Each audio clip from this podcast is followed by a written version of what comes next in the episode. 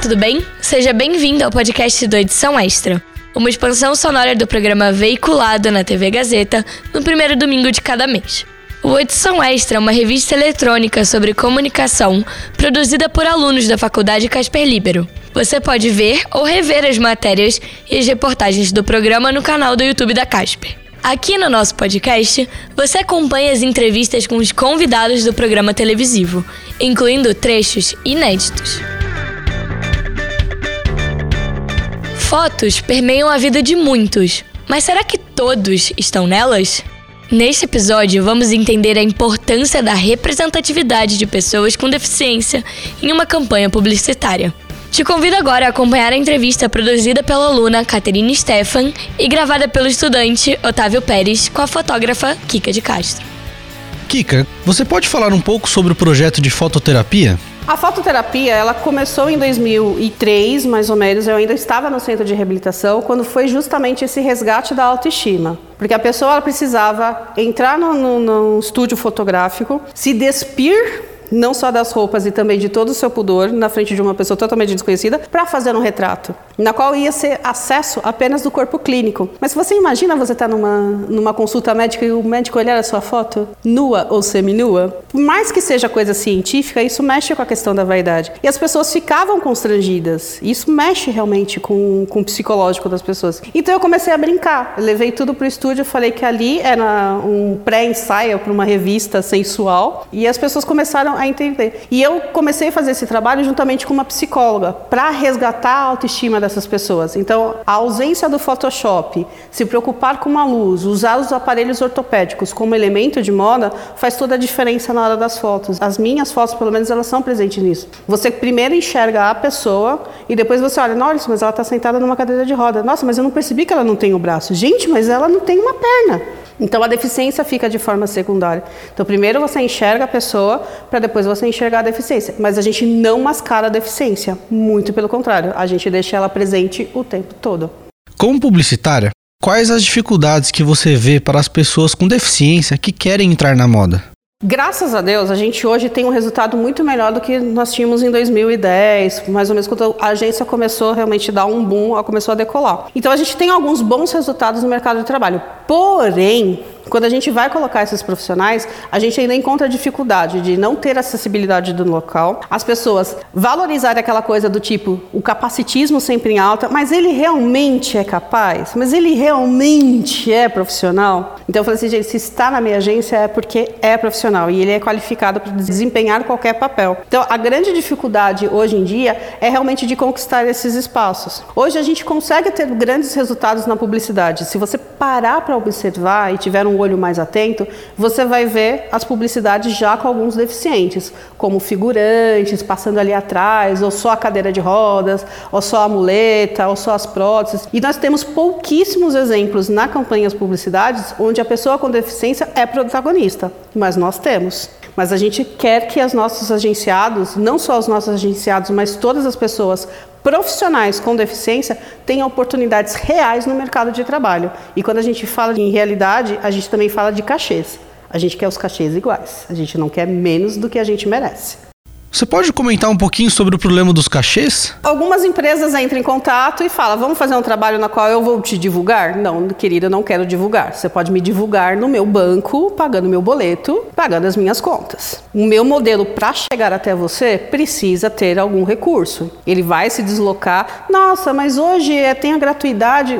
Querido, o meu modelo vai desempenhar um trabalho para você. Se ele chegar amassado, cansado, todo estressado, ele não vai desempenhar um bom trabalho. Então eu preciso que ele vá pelo menos com um Uber, tenha uma certa acessibilidade para na hora de ir. E não é luxo. Eu acho que são realmente os requisitos necessários para desempenhar um bom trabalho. Ah, então vamos fazer o seguinte: vamos pagar a metade do cachê. Não, então eu vou fazer o seguinte: eu te mando apenas uma pessoa que está começando agora também. Uma pessoa que. Vou pegar a primeira pessoa que eu ver com deficiência e te mando. Se você vai diminuir a qualidade do seu serviço, eu não tenho por que diminuir a minha. Então eu quero que os meus profissionais eles sejam qualificados assim como todos. E eles não são qualquer pessoas, eles não são qualquer profissionais. Eles se qualificaram para estar no mercado de trabalho.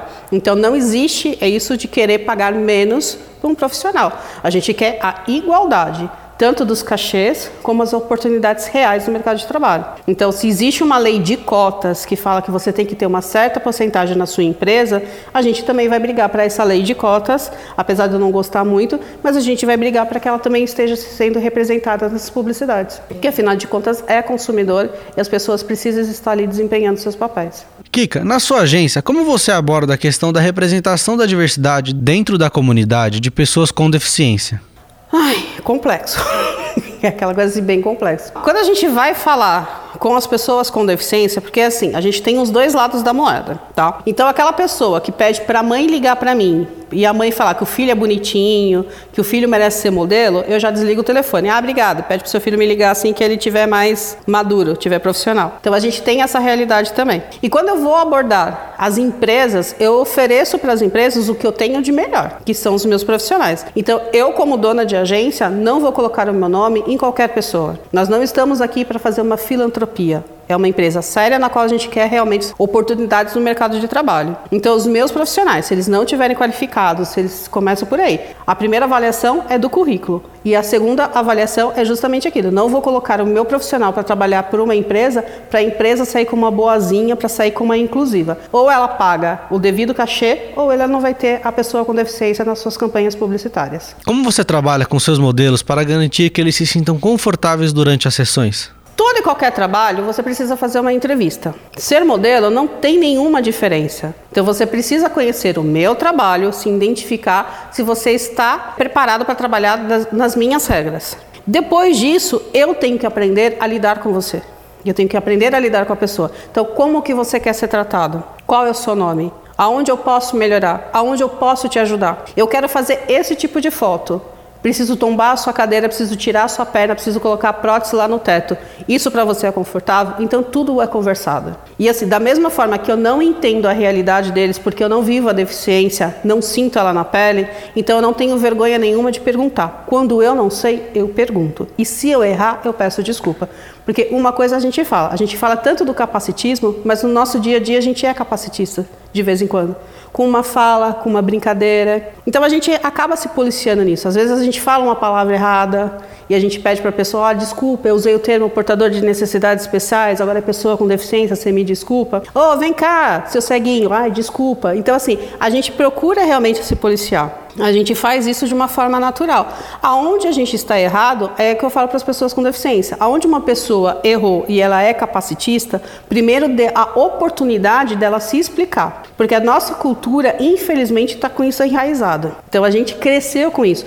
Eu cresci com a minha mãe falando, ai, você fala mais do que a nega do leite. Eu falo, gente, realmente falo. E eu tenho 46 anos. Tirar isso de mim depois dos 46 anos é um pouco difícil. E eu falo para o pessoal, gente, eu sei que isso às vezes soa como como capacitista, mas não é. Então a gente precisa colocar tudo na balança. Então a gente precisa de mais empatia dos dois lados. Então se você escutou uma piada que você acha que é capacitista, primeiro pergunta para o comediante por que, que ele fez aquela piada. E depois dê oportunidade também dele conhecer o seu universo. Se os dois lados não se bicarem, por algum motivo não existe a comunicação, aí realmente eu acho que você precisa se colocar mais. Olha, eu não gosto desse tipo de piada, não gosto desse tipo de tratamento. Então eu acho que tudo com um diálogo é resolvido. E eu acho que a gente está aqui nesse mundo para isso, aprender. A gente tem mais que aprender do que para ensinar, né?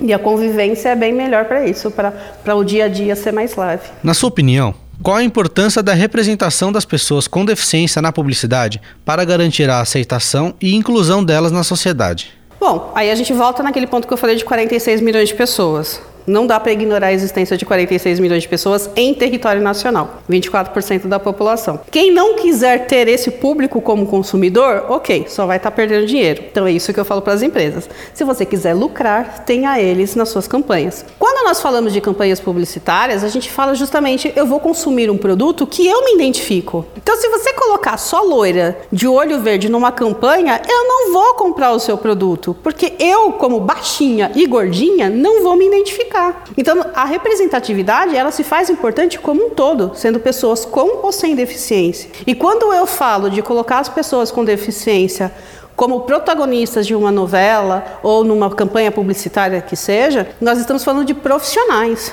Toda e qualquer pessoa precisa ter o seu trabalho como sustento. Nós vivemos numa sociedade capitalista, onde se você não tiver dinheiro, você não sai nem de casa. você não sobrevive. Então a gente precisa dar para essas pessoas as reais oportunidades de trabalho. E as pessoas que querem entrar nesse mercado de trabalho, elas precisam ter conscientes que não é a deficiência que vai abrir a porta, que quem vai abrir a porta para elas é a capacidade delas de desenvolverem aquela função. Então tudo tem que ser colocado na balança. Tudo tem os dois lados. Todas as histórias precisam ser escutadas. A gente precisa de mais empatia e paciência. Então eu acho que isso que precisa existir. Nós somos humanos e repito, somos falhos e aquilo que a gente não sabe, a gente precisa conhecer. Kika, o que é creepface? Esse assunto não é complicado. Eu acho que, na verdade, nós que complicamos. O ser humano como todo, principalmente eu, tá? Eu sou uma pessoa que fico em cima do muro quando se fala nessa questão. Quando a gente fala desse tema, o que, que acontece? São atores típicos representando consumidores que são atípicos. Então é um ator sem deficiência fazendo um personagem com deficiência. Dependendo da complexidade da obra audiovisual, eu até entendo a presença de um ator. Porque para a dramaturgia você precisa de uma pessoa qualificada. E às vezes o profissional com deficiência ainda não tem aquela experiência. Então você colocar alguém que é ator formado, que fez todo um trabalho representando numa obra, seja de audiovisual, eu acho interessante. Mas na publicidade eu já acho que isso não funciona. Porque a publicidade ela quer o realismo. Ela quer a, a arte cênica é o lúdico, é a ficção. Então, dependendo da complexidade da, da, da obra, eu até entendo essa ausência. Às vezes não achou o personagem adequado, às vezes o, o, ator com deficiência não passou no teste e não é uma coisa aceitável. Não é porque você recebeu um não que você não é um profissional qualificado. A gente tem exemplos clássicos, tirando um pouco nisso, mas na questão de racismo, atores, atrizes, na verdade, brilhantes, chorando em rede nacional, de trabalhar em numa grande emissora, chorando porque falou que depois de 20 anos conseguiu fazer a sua primeira protagonista. E nós estamos falando de uma atriz negra. E ela já é reconhecida há muito tempo. E ela demorou 20 anos para ter o seu primeiro personagem como protagonista. Então, assim, ela teve que provar por A mais B o que, que é realmente ser uma atriz. E a pessoa com deficiência, ela precisa provar a sua capacidade. Então, se você não fizer um curso de teatro, se você não tiver experiência, se você não tiver uma boa expressão corporal, você vai receber não. E você só vai receber o sim no momento que você estiver pronto para isso. Agora, na publicidade, que a coisa não é tão complexa assim, por que não aproveitar esses profissionais? E a gente sabe que na publicidade nasceu os galãs. A gente vê galãs hoje em dia também da rede nacional, na emissora de grande porte, que começou fazendo campanha de celular. E hoje o cara é tipo o galã da novela das nove. Então, por isso que eu falo, existe essa coisa. A publicidade ela abre portas para todos e qualquer profissionais. Agora, a sua capacidade, a sua dedicação no mercado é que vai te levar além. Então, não critique as obras, o cinema, não critique o teatro, quando tem realmente um ator sem deficiência fazendo, pela complexidade que é o papel. Agora, na publicidade, eu já fico naquela coisa assim toda. Mas o Brasil tem profissionais que são qualificados para a arte cênica. Aí eu acho que é questão também das produtoras pararem um pouco e fazerem um teste um pouquinho mais sem essa velocidade toda. Porque é aquela coisa, tudo é para ontem. Então você quer pegar a pessoa, ah, vem aqui, faz o teste, que não ah, mas o teste tem uma escada, quer ah, então não dá para fazer. Então para lá. Vamos primeiro proporcionar um local acessível, vamos respeitar o profissional, o profissional não tem essa agilidade toda. Então é questão também de todo mundo parar e ver todos os pontos. Então não existe certo, não existe errado. Eu sou uma pessoa em cima do muro, sou uma pessoa capacitista, sou uma pessoa preconceituosa, depende do ponto de vista, depende da decisão do outro. Entendeu o quão importante é trazer e valorizar pessoas com deficiência na publicidade? Eu entendi e espero encontrar mais diversidade nos blocos comerciais. Afinal, representatividade importa. Fique ligado nos próximos episódios do podcast Edição Extra, disponível nas principais plataformas de áudio. O Edição Extra é um projeto transmídia produzido por estudantes da Faculdade Casper Libero, com supervisão pedagógica do professor Rogério Furlan supervisão operacional de Roberto Vilela e suporte operacional de profissionais dos estúdios, da Rádio Gazeta Online e da produtora experimental audiovisual. Podcast edição extra. Apresentação: Luísa Borgli. Roteiro: Heloísa Rocha e Luísa Borgli. Produção de entrevistas: Beatriz Folene, Otávio Pérez, Isabela Delgado, Caterine Stefan e Tatiana M. Edição: Agnoel Santiago, o Popó. Edição de mídias audiovisuais: Nilson Almeida. Site e mídias sociais: Heloísa Rocha. Faculdade Casper Libero. Supervisão pedagógica da Rádio Gazeta Online da produtora experimental audiovisual Rogério Furlan. Supervisão operacional da Rádio Gazeta Online e da produtora experimental audiovisual Roberto Vilela. Coordenadoria de jornalismo Helena Jacó. Coordenadoria de Rádio TV e Internet Renato Tavares. Operações da Faculdade Casper Libero Antônio Viana. Gerente administrativo da Faculdade Casper Libero Eric Wonhart. Diretor da Faculdade Casper Libero Marco Vale. Fundação Casper Libero. Superintendente-geral da Fundação Casper Libero, Sérgio Felipe dos Santos. Presidente da Fundação Casper Libero, Paulo Camarda. Até a próxima!